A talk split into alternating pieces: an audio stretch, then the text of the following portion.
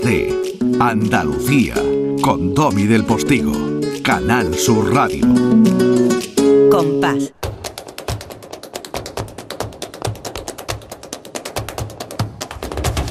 Compás.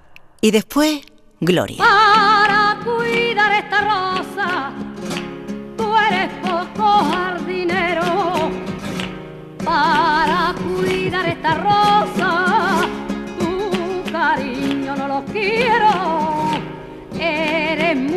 cosa, solo se te ve sombrero. Y era verdad, porque, porque Juanito Valderrama era Juanito y no Juan en parte. Juan por su grandeza, por su poderío y por la estrella enorme que fue.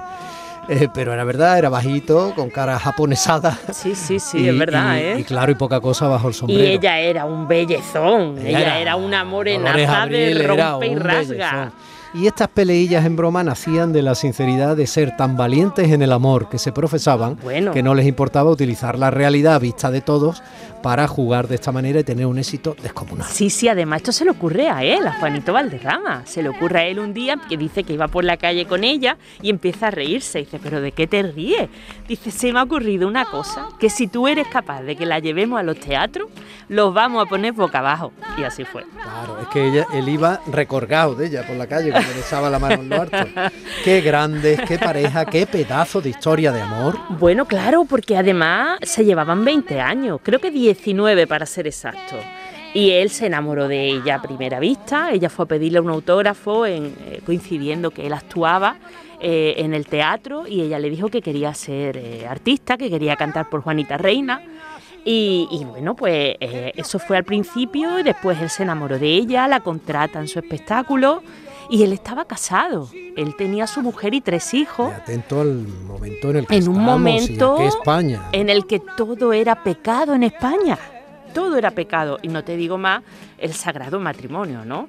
Entonces ella, que fue muy coherente desde el principio, le dijo, mira Juan, si tú quieres algo serio conmigo, vete a tu casa, ponlo todo en nombre de tu mujer y de tus hijos, porque yo no quiero nada de eso. Que nadie me pueda decir que estoy contigo por lo que tú tienes. Vete, arregla todo y después te vienes y ya veremos. Y así lo hizo. Y oye, funcionó, pues hasta sus últimos días estuvieron juntos y tuvieron una carrera, pues, eh, llena de éxitos. También tu- vivieron una época de decadencia porque, bueno, cambió un poco eh, el panorama español.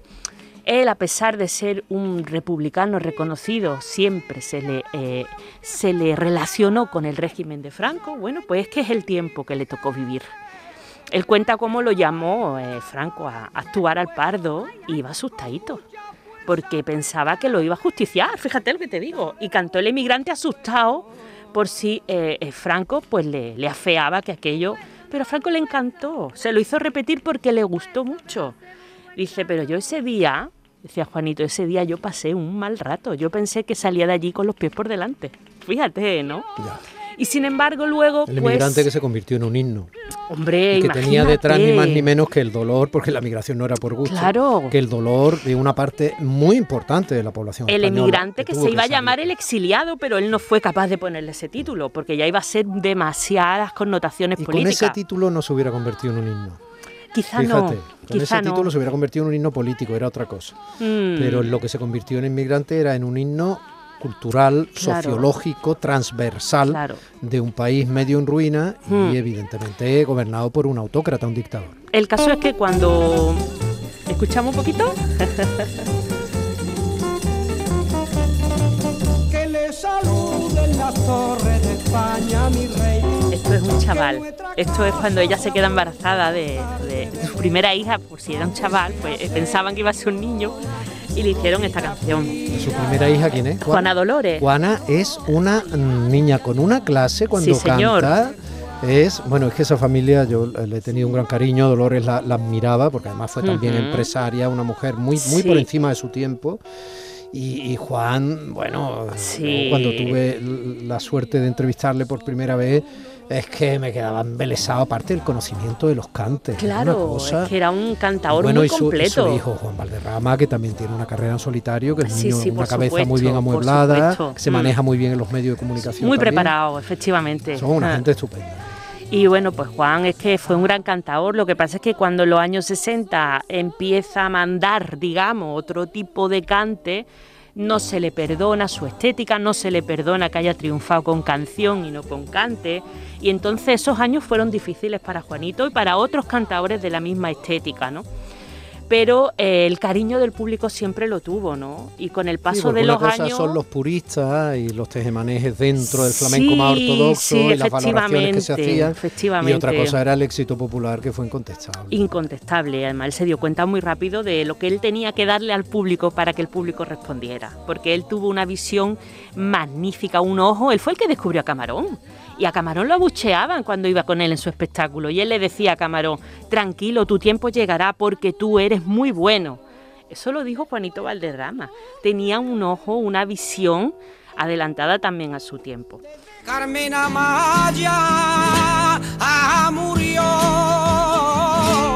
el baile quedó sin reina. ¿Cómo bailaba Carmen Amaya? Y qué suerte hemos tenido de poder saberlo porque ahí quedó reflejado, ¿no? Y cantaba, bailaba y cosas en películas como la de Rovira Veleta, ¿no?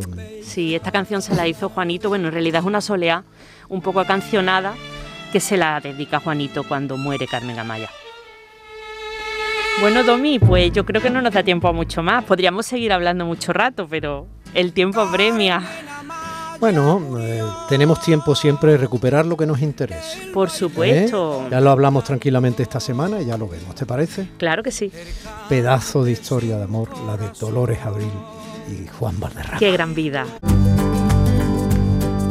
Domi del Postigo, Días de Andalucía, Canal Sur Radio.